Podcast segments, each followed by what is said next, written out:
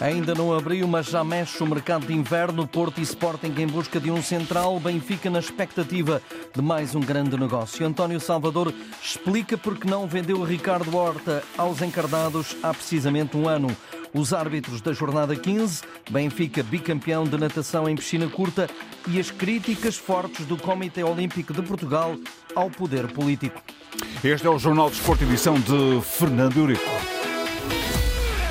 A meio ano dos Jogos Olímpicos de Paris, José Manuel Constantino, presidente do Comitê Olímpico de Portugal, aponta o dedo ao primeiro-ministro António Costa pela forma como olhou constantemente para quem vai representar o país na maior competição desportiva planetária. Acho que o, que o Dr. António Costa, que é um homem muito inteligente, um político muito capaz, acha que isto do olimpismo não interessa para nada. Em entrevista à agência Lusa, Constantino sustenta a razão desta certeza. O que interessa é o futebol. Esse é que tem poder. Esse é que influenciam o povo. Esse é que influenciam as massas. E, portanto, o interlocutor dele foi, sempre, futebol. E as pessoas que trabalham no futebol. Por uma relação, por um lado, lobista da parte uh, do futebol relativamente às suas coisas e, por outro lado, uma propensão, natureza pessoal, para a festividade, para a celebração, para aquilo que possa alegrar o povo. E nem o Presidente da República escapa, José Manuel Constantino, por não ter critério no reconhecimento desportivo em Portugal. Salvo melhor opinião e que o devido respeito é-lhe indiferente se é terceiro lugar, se é quarto lugar, se foi treino, se não foi treino. Ah, interessa é aquela, eh, aquela dimensão de espetáculo que é suscitada por aquela por aquelas celebrações ou reconhecimentos, nem sei como é que se lhe é de chamar, que são feitos, por vezes, a circunstâncias que, sendo importantes, do meu ponto de vista, não, revelam, não revestem a elevação e a nobreza suficiente para serem objeto de reconhecimento e distinção do Presidente da República, com o devido respeito aos atletas, aos treinadores, à modalidade, à Federação, a todos. As mágoas de José Manuel Constantino, presidente do Comitê Olímpico de Portugal, quando faltam precisamente 157 dias para a cerimónia de abertura dos Jogos Olímpicos em Paris no próximo ano de 2024. Constantino também garantiu que não vai tomar partido sobre eventuais sucessores no cargo e revelou que Rosa Mota desapareceu enquanto fazia parte da Comissão Executiva do Comitê Olímpico de Portugal e que até hoje desconhece os motivos desse afastamento, embora suspeite que resulte de discordâncias sobre a gestão do organismo. Com o Marcano afastado até final da época e a despromoção de David Carmo para a equipa B, o Futebol Clube do Porto necessita de um central que possa garantir qualquer problema de Pep, Zé Pedro ou Fábio Cardoso. A imprensa desportiva portuguesa aponta dois nomes que já atuam no Campeonato Nacional: Otávio, do Famalicão, e Gabriel Pereira, do Gil Vicente. Dois jogadores que já merecem o salto, mas entre os dois, Jorge Amaral, antigo guardião portista, diz que Otávio calhe mais no goto. O Otávio, para mim, tem-me saltado mais uh, à vista, uh, tem-me dado melhores referências daquilo, também já, já, já o conhecemos, calhar um bocadinho, um bocadinho melhor. Acho que no processo, em termos de saída de bola, acho que é bastante, bastante bom. para a idade que tem, 22 anos, acho eu, é bem jovem e já tem uma leitura e uma postura dentro do campo, parece-me já jogar há muitos anos e já de um jogador maduro. sinceramente, acho que o Otávio seria uma, uma uma, uma boa opção. No entanto, brilhar em Famalicão não significa que o consiga no Futebol Clube do Porto. Uh, quando os jogadores saem deste tipo de equipas em que têm um rendimento muito alto e depois entram numa equipa com outras exigências, com outro peso, com uma camisa, com inúmeros títulos, uh, tudo muda e, e, temos vastos exemplos, vastos exemplos uh, disso. Mas, por norma, os defesas às vezes até adaptam sempre muito melhor do que provavelmente o outro tipo de, de jogadores. Portanto, acho que um, é uma lacuna que o Foco Porto, na minha ótica, tem que é na parte defensiva, em entrevista ao jornalista Ricardo Pinheiro, ex-treinador e guarda-redes, agora comentador desportivo, percebe as dificuldades cá atrás, mas a preocupação maior está na falta de um verdadeiro patrão. Porque necessitaria de alguém que pensasse o jogo, alguém que te agarrasse na batuta eh, desde a saída de Otávio, eh, que isso já foi tentado André Franco, já foi tentado PP, já foi tentado um, o Taremi também vai, faz muitas vezes esse papel de vir buscar e de fazer ligação um, Ivan Reim, um, tantos já jogaram ali naquele processo e acho que o Porto necessitava de alguém que pensasse o jogo. Vai ser difícil arranjar, tinha sido no princípio da época, mas agora por gente mais criativa. O coração é importante, mas a criatividade também.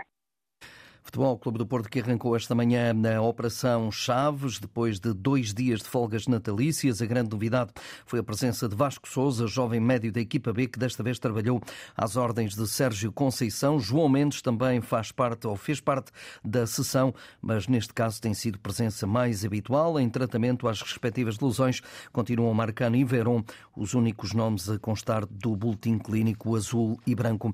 António Salvador explicou de viva voz porque há um um ano não vendeu Ricardo Horta ao Benfica. Aquela decisão de não vender o jogador ao Benfica foi uma decisão que foi posto as cartas claras em cima da mesa ah, na altura ao Rui Costa quais eram as condições para levar o Ricardo Horta, que foram combinadas com o Ricardo Horta. O Benfica não chegou lá e, portanto, a, a, a transferência não se concretizou. António Salvador, numa longa entrevista concedida ao, ao Canal 11, falou que o Benfica eh, discutiu números eh, por Al-Musrati, médio líbio de 27 anos. O Sporting também chegou a mostrar interesse. Já o Futebol Clube do Porto nunca abordou Al-Musrati como possibilidade de negócio. O presidente dos Guerreiros do Minho, também nesta entrevista ao Canal 11, falou sobre a discrepância de receitas que há entre os três grandes e clubes como o Braga, daí defender a centralização dos direitos. João Neves é considerado uma contratação prioritária pelo Manchester United. De acordo com o Corriere dello Sport, os Red Devils querem o internacional português para substituir o brasileiro Casemiro e sabem que tem que abrir os cordões à bolsa, pagando cerca de 100 milhões de euros. Para Luís Castro, que trabalhou com médio no Benfica, o clube inglês precisa mais de João Neves do que o contrário. O Manchester está a passar por, por, muitas dificuldades, mas também é um clube com uma dimensão muito grande e que certamente necessita de jogadores como o João e outros jogadores com essa mentalidade para se voltar a erguer. Se é o clube certo, eu não sei. Não sei o que se passa dentro do Manchester United, porque as coisas não estão a correr bem, alguma coisa deve, se deve passar. Agora, penso que jogadores com a mentalidade, com as características do João, podem ser jogadores que ajudem o clube. Acredito que o Bruno Fernandes e o, e o Daló sejam bons para a integração e para a adaptação do João mas muito sinceramente acho que neste momento faz mais falta o João ao Manchester do que propriamente o Manchester ao, ao, João. Acho que são jogadores como o João que podem ajudar a reerguer o clube. Em termos de maturidade, o jovem de 19 anos está pronto para um passo deste calibre? Muito possível que chegue e que se afirme na equipa do Manchester, se, se for esse o caso, porque é um jogador, hum, para além das qualidades técnicas, é um jogador com uma mentalidade muito forte, muito maduro, é um jogador que trabalha sempre no limite e vai para onde for, vai, vai mesmo perante os companheiros incutir uma, uma mentalidade de trabalho e competitiva muito forte. João Neves está blindado com uma cláusula de 120 milhões até junho de 2028. O Leixões não se pronuncia ainda sobre o interesse do Sporting em Rafael Silva, defesa brasileiro, já para a reabertura do mercado. Mas a possível venda de Gonçalo Inácio para um clube de topo da Europa fez mexer a lista de alternativas leoninas e o ex-cruzeiro, com 14 jogos feitos, central canhoto de 1,91m, é o favorito a um contrato de longa duração. Bruno Dias, antigo técnico do Bolonenses, defrontou Rafael Silva frente ao Leixões e faz-lhe agora o perfil desportivo. Foi uma agradável surpresa. Um jogador eh, muito competente naquelas que são as suas principais missões, do ponto de vista defensivo. Eh, ele, no Leixões, tem jogado como central do lado esquerdo, portanto, eh, maioritariamente também o Leixões joga com uma linha de 5, mas também faz algumas oscilações como hum, o Sporting curiosamente também, também faz. Uh, é um central canhoto, alto, forte no jogo aéreo, tem uma passada larga, é um jogador que também uh, revela critério quando, quando tem a bola. Claramente é um jovem com muito potencial, um jogador que tem tudo para, para crescer, aliás, como tem feito este ano no, no Leixões, com o trabalho que tem desenvolvido. Mas para chegar ao nível de Inácio ainda tem muito que jogar, no entanto, também eh, diz que o caminho faz-se caminhando. Ainda tem que crescer nos patamares para chegar ao nível do Gonçalo Inácio, mas também temos que perceber que o Gonçalo Inácio já tem vários anos a trabalhar com o Ruben Amorim e no Sporting, e depois há aqui outra questão que também é importante, né? que é a forma como se vai adaptar a estar numa equipa onde obrigatoriamente tem que jogar uh, para ganhar sempre uh, e ter graus de risco de comportamento muito maior do que aquele que que obviamente tem neste momento na, na, segunda liga, no contexto onde, onde está. A tal questão é que nos colocava, Mister, eh, de ter muito espaço nas costas em que terá que se adaptar a esse tipo de futebol, certo? Exatamente, ter muito espaço nas costas, ter muitas vezes estar uh, em referência individual sem as coberturas próximas e ter que ir resolvendo esses problemas.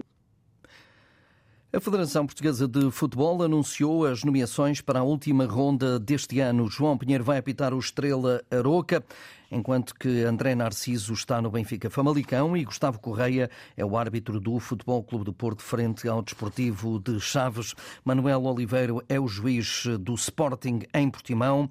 Uh, Ricardo Baixinho vai estar no Estoril Farense, Luís Godinho, Gil Vicente Boavista, Tiago Martins é o juiz do Casa Pia Braga. Nesta jornada, recordo, já se realizaram no último sábado, dia 23, o Vitória Sport Clube 1 Rio Ave 0 e o Vizela 0 Moreirense 0. A Assembleia Geral Eleitoral da SAD do Boa Vista foi adiada para o dia 5 de fevereiro, após requerimento apresentado pelo principal acionista Gerard López.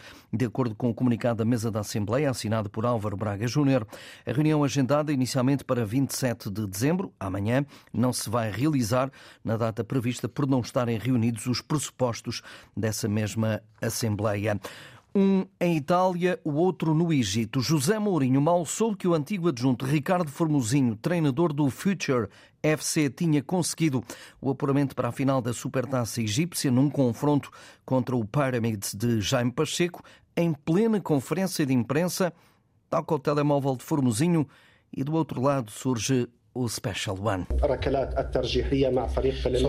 but these guys I have to. José Mourinho, I have to. Okay, I'm sorry. Boss, safámos, safámos. Eu ligo já para si, está bem, amigo? Aqui não se ouve nada daqui, vou, vou sair daqui. Eu ligo já para si, está bem? Say hi to him. Agora, agora não consigo ouvir nada. I'm sorry, but I have to. I'm sorry.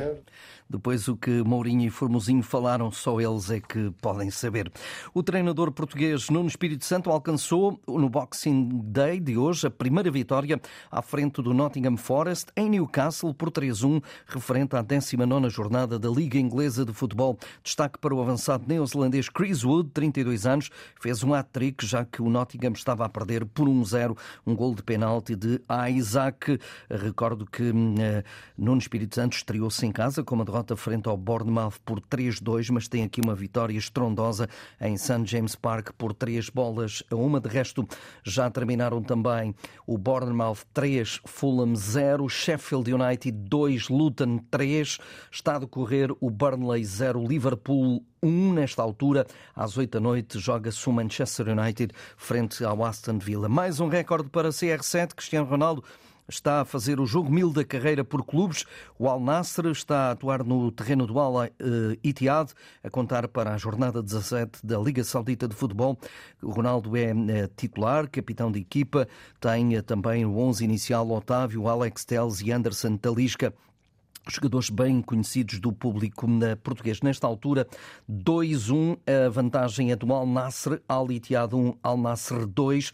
De resto, Ronaldo fez o empate de pontapé de penalti e Talisca fez a viragem no marcador. Portanto, a equipa de Luís Castro está na frente do marcador, mas ainda na primeira parte. Alexia Putelhas vai ser operada. O Barcelona, adversário do Benfica na Liga dos Campeões Feminina, anunciou hoje que Alexia Putelhas, considerada como uma das melhores jogadoras do mundo, vai ser operada ao joelho esquerdo. A jogadora de 29 anos lesionou-se precisamente frente ao Benfica na primeira volta da fase de grupos da Champions Feminina, a 14 de novembro, e desde aí tem estado a contas com uma lesão no joelho. O Benfica fez história na natação portuguesa, foi campeão em masculinos e femininos em piscina curta na cidade de Felgueiras. As águias conseguiram pela primeira vez ambos os títulos, superiorizando-se ao Sporting. Destaque para Diogo Ribeiro, que bateu o recorde nacional dos 100 metros mariposa, e a equipa feminina nos 4 por 200 metros, eh, feitos eh, já destacados pelo treinador Ricardo Santos. É ótimo, é sinal que, que estamos a evoluir, é sinal que estamos a trabalhar bem. Uh, nós já tínhamos batido 4 por 200 sénior no Campeonato Nacional de Leiria e nós tínhamos uma atleta júnior que vinha dando excelentes indicações, em que uma das atletas que bateu é, é júnior e conseguimos bater um recorde que também já era 2018 do Sport 11 da Fundo e conseguimos bater esse recorde. O Diogo continuou a mostrar que está em bom momento e bateu por mais um centésimo, se não me engano, o tempo que tinha batido no Campeonato da Europa de Piscina Curta. Portanto, estamos no bom caminho.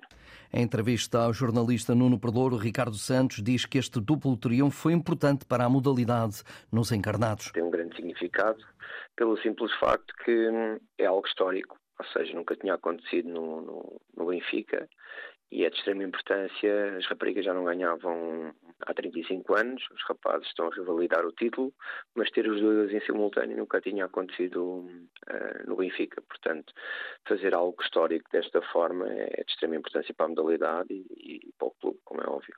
Benfica que já tem dois nadadores apurados para os Jogos Olímpicos de Paris, Diogo Ribeiro e Diogo Nascimento, são grandes promessas para as provas da natação.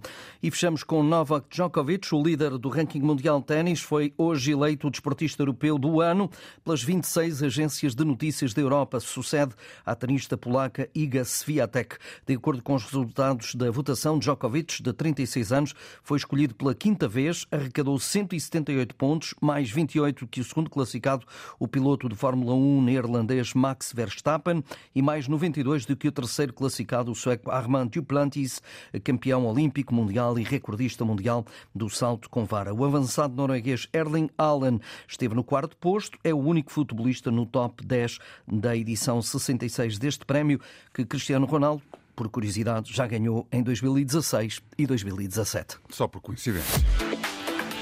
Verdadeiro com o Jornal de Desporto na Antena 1, RDP Internacional e RDP África. Atualidade em permanência na rede em desporto.rtp.pt.